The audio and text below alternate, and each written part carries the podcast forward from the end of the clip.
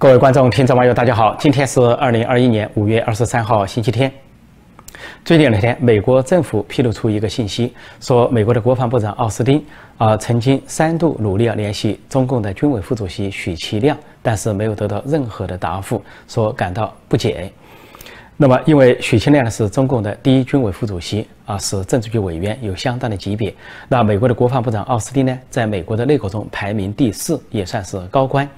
那么中国方面呢，历来是以国防部长魏凤和跟美国的国防部长打交道，表面上似乎平级，但鉴于呢魏凤和他不是政治局委员，连二十五人的政治局都没有进入，因此呢他的级别呢跟美国的国防部长相比呢有落差，所以美国认为呢美中双方两个军队要避免误判，避免擦枪走火，最好有相应的高级别的这种接触和互相了解。所以美国就提出来，应该跟中共的军委副主席啊有所联络，但是中国方面完全没有回答。就许其亮啊，有的说法说许其亮不敢接电话，为此呢就引起了纷纷的猜测和分析。那么有几种猜测，一种猜测就是说中共自中共那边自认为就是国防部长就这个级别，就跟美国的国防部长打交道。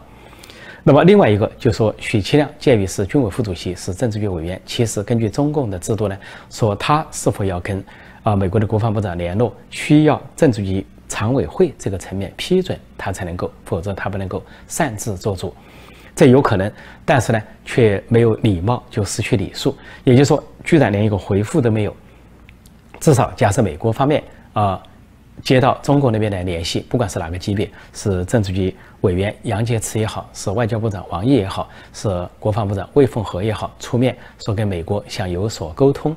啊。即便联系的成绩或者是不对口，单位不对口，美国方面至少有个答复，就说也许应该是哪个单位跟你们联络，或者说我们正在研究，看看是否可以取得进一步的联络，至少有个礼节性的回复。但是中国方面完全没有回复，那么就另外两种可能性，这种可能性就是中共故意这么做，就是因为觉得中美关系没有全面改善，而且现在处于新冷战的状况，而美国呢联合国际盟友全面的围堵中共，围堵共产中国。这个时候，中共就故意呢，就是耍脾气，啊，就是做给你看，啊，摆脸色，意思就是说，美中关系不改善，那我就没有必要跟你做军事上的联络或者是互动。但是这样一种姿态，又是一种不负责任的做法，或者说孩子气，或者说不成熟。早在奥巴马时代，呃，美国政府就呼吁中国政府说，希望中国政府像一个成年人那样行事，能够有一个大国的责任感、大国的担当。但是中国方面，中国领导人一直表现得很幼稚、很孩子气，没有成人气，啊，动不动就耍脾气，或者是装古怪。那么这回又是如此，因为不管是一战、二战还是冷战时期呢，一般来说军事对立的双方都有一定的管道联系，以避免擦枪走火。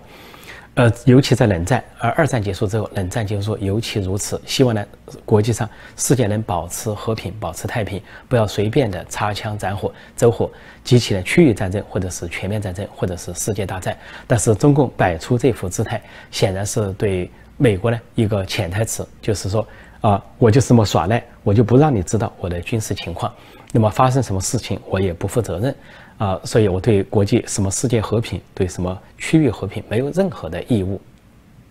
除非你满足我的条件，满足我的要求，哪怕这些是无理要求。另外一方面，其实呢，在中共内部政治来看，我倒认为这个许其亮不回答啊，美国国防部长还有更深的学问，就涉及到中共高层的权力布局和权力斗争。因为现在的中国高层政治啊，是习近平尽量大权独揽，所谓定于一尊，他尽量的让别人不要觊觎他的权利，不能大权旁落，或者说按古代帝王的思想，就是卧他之侧，岂容他人酣睡。他防范的对象不仅是政治局常委的常委级别的其他派系、其他领导人，他也防范中央军委的其他领导人，就包括军委副主席像许其亮、张又侠这样的人。那么这次美国说联络许其亮的原因，说许其亮是资深的军委副主席，对习近平有影响力。之所以跟许其亮联络呢，可能影响到习近平。但是呢，美国却没有去联络张又侠。张又侠是另外一个军委副主席。张又侠和许其亮都是上将，都是一九五零年出生，都是七十一岁。那么许其亮呢，稍早进入政治局，呃。张又侠稍后一点，两人是一前一后排名第一、第二的军委副主席。但是美国为什么没有联系张又侠呢？应该说这里面有一个学问，那就是张又侠呢，在中国内部呢是太子党红二代人物，说他的父亲张宗逊呢是中国的开国上将，也是元老。那么张宗逊跟习近平的父亲有合作，在西北在国共内战时候，在西北军，呃，国这个习近平的父亲习仲勋呢是所谓西北军西北野战军的啊副政委，而这个张宗逊呢是西北野战军的啊副司令。那当时的司令和政委都是彭德怀，所以由于这样一种关系呢，说习家跟这个张家关系不一般，一度就传出来说张幼霞是在太子党红二代中唯一忠于习近平的人，在军方，呃，习近平通过多年的这个权力斗争，已经把太子党红二代从军中全部赶走，海陆空三军还有二炮部队等等，只留下了张幼霞。甚至前些年有一个传闻说，在习近平第一个任期内遇到了很多次政变，有一次是中央警卫团的政变。那么当时面临这个政变之后，习近平直接召了这个当时只是呃总后勤装备部部长的张又祥，率领三十八军的部分人马冲进了中南海，说当时就更换了呃中南海警卫局的人马，然后救了习近平一马。这个事情呢发生在二零一五年。但是到了习近平的第二个任期，就是张又侠任军委副主席之后呢，可能习近平跟张又侠的关系又显得微妙，因为张又侠已经不是市总部部长，而是高升为军委副主席，是政治局委员。那么习近平呢，对他要防范一把，说并没有呃让张又侠当第一军委副主席，而是第二军委副主席。习近平跟其他啊政治高官或者军事高官都是先合作后分道扬镳，就像跟国家副主席王岐山的关系，前五年是合作关系，是铁搭档，到后五年就分道扬镳。跟这个副总理刘鹤也是这样，以前是合作关系，是习家军，但是一旦在文革问题上。啊，出现了分歧，就开始啊冷落刘鹤，边缘化刘鹤。同样，对这个张又侠也不排除这种可能性。因为按照美国的逻辑，说要找一个军委副主席来联络，是对习近平有影响力的军委副主席。那按照过去的啊这个印象下来，应该是张又侠。但是美方的情报研究显示呢，可能张又侠已经失宠于习近平，或者习近平对张又侠有所防范，反而呢更加倚重许其亮，所以这才导致呢美国人去联络许其亮。而许其亮方面对美方完全没有回答啊，既不接电话，也没有任何的回复。那么除了说政治局常委会没有同意这个级别之外，还有个人很大的可能性就是习近平本人呢不同意啊，因为习近平也怕另一件事情，就是如果美国的国防部长或者美方直接跟中共的军委副主席联络的话，有可能啊节外生枝啊，比如说。跟这些军委副主席联络了，那美方可能暗示这些军委副主席可以发动政变，可以动手，啊，对习近平采取行动。那美方呢，可以里应外合。所以习近平呢，对此非常的怀疑，疑心很重，疑神疑鬼，所以就不准这些军委副主席跟美方有任何的联络。关于这一点，在中国历史上有先例，那就是毛泽东时代。当时毛泽东呃主导的中共跟苏联的关系出现裂缝之后，啊，苏联的那边的领导人，从赫鲁晓夫到后来的勃列日涅夫，就希望跟中共的其他领导层有所联系，并且对其他领导层有所暗示。那么当时有一些呃中国领导人呢，先后访问莫斯科，就受到了这样的暗示。啊，比如说国防部长彭德怀，后来是总理周恩来。那么周恩来呢，就狡猾一点。他受到了呃苏苏联方面的暗示，意思说啊，在中国你们就是有一个人有问题，影响了中苏关系，那么就暗示呢除掉了这个人，那中苏关系就可能转危为安，回到正常。那么周恩来听懂了，但是周恩来装作打哈哈，而且周恩来知道他身边有眼线，毛泽东的眼线，说他回来之后呢，干脆就向毛泽东汇报了，以打消毛泽东的疑虑。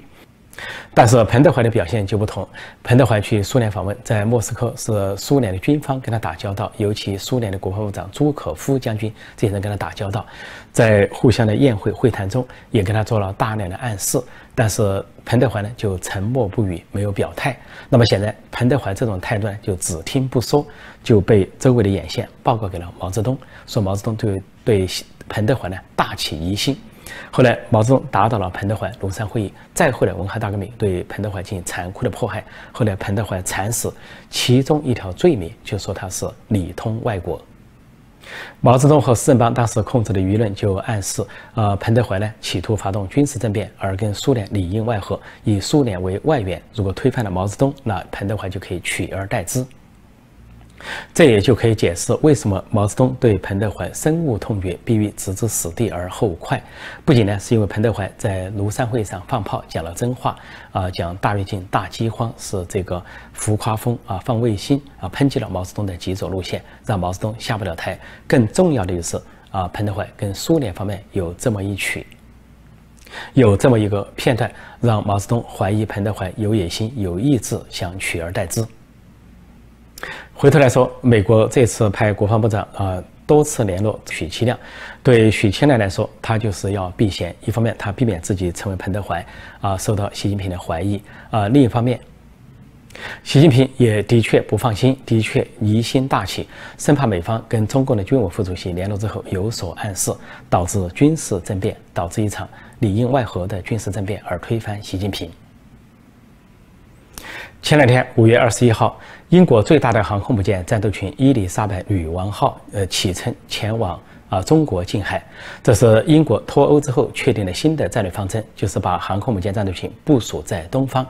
那么启程当天，英国首相约翰逊是登上了伊丽莎白航空母舰，并且坐上了呃 F 三五这个舰载机。约翰逊发表了讲话，他明确地提到中国，提到这个国民。他说：“我们的确想向我们的中国朋友展示，我们相信国际海洋法。”他说：“我们通过自信而不是对抗的方式来证明这一点。国际海洋法那就是中共所不承认、所不遵守的。尽管中共签署了国际海洋法公约，其中就规定美国国家有二百海里的经济专属区，还有在公海地区的一些行为准则，但是中共都完全不予遵守。在南海地区，认为周边国家他们的家门口都属于。”所谓中国的领海领土，就是中共的领土领海，说这个受到了国际社会的一致的抵制，周边国家也不予承认，这就是南海紧张局势的由来。那么，约翰逊还讲到说，这次啊，伊丽莎白号呃，伊丽莎白女王号航空母舰战斗群部署到这个亚洲地区，是要跟跟美国、日本、澳大利亚啊、印度这些广泛的盟国展开合作，那就强烈的暗示是防范中共。这个伊丽莎白女王号啊航空母舰战斗群是英国最大最先进的航空母舰战斗群，它除了这个航空母舰之外，还包括了两艘驱逐舰、两艘护卫舰、两艘补给舰，另外有一艘潜艇。潜艇呢叫敏感级的核潜艇，是在水下伴行。那么这个舰队呢是以前都在英国附近或者欧洲部署，那么这次呢就浩浩荡荡的开往这个亚太地区，因应亚太地区因为中共的侵略和扩张带来的紧张局势。据说这次行程呢会持续二十八周，会跟四十多个国家互动，啊，行程呢是二点八万多海里。必然会行经南海，展示航行自由的权利。另外，也有可能行经台海啊，以显示呢对台海地区和平和稳定的维持。英国这次航空母舰战斗群的出动是西方大国的再一次出动。呃，前不久，法国的这个舰队已经出发啊，行进了呃南海和印度洋、太平洋这一带。法国舰队不仅去了印太地区，而且呢，跟美国、日本、澳大利亚举行了海上联合军演，还跟美国和日本首次举行了陆上的联合军演。而除此之外，加拿大的军舰、海军也曾经在这一两年呢，行经南海或者是台海，配合美军的部署。而今年稍后一些时期，今年夏天八月份，德国的军舰、德国的舰队也会开往印太地区，以对付共产中国对这一带构成的威胁。由此看来，习近平当局、中共搞对内镇压、对外威胁，在亚洲地区不断制造紧张局势，啊，不断的。摆出侵略和扩张的态势，轻易的就招来了八国联军，甚至不止。呃，仅仅数一下，像美国、加拿大加英国、德国、法国，就五个国家，再加上日本、印度、澳大利亚结成的联盟，这就八国。更不用说，要真正战争发生的话，周边有更多的国家加入，包括台湾、菲律宾、越南、韩国等等，甚至包括新加坡。所以。八国联军也好，十一国联军也好，仿佛就是大清末年八国联军、十一国联军的翻版。如果说当时大清跟八国联军之战是大清和义和团自找的，那么现在啊，中共招来八国联军或者是更多的国家，也是中共自找的。好，今天我就暂时讲到这里。继续通知三件事：一，请点击订阅本频道，呃，并按下小铃铛，也收到及时的节目通知。第二，欢迎继续订阅呢陈破空会员网站。C h e n p o k o n g v i p 点 com，那里有我的著作连载、畅销书连载，还有其他作品、段子等等，内容丰富。另外呢，也欢迎订阅希望之城的陈鹏空会员频道，那里有我的每日问答或者尽量每日问答。谢谢大家收看收听，再见。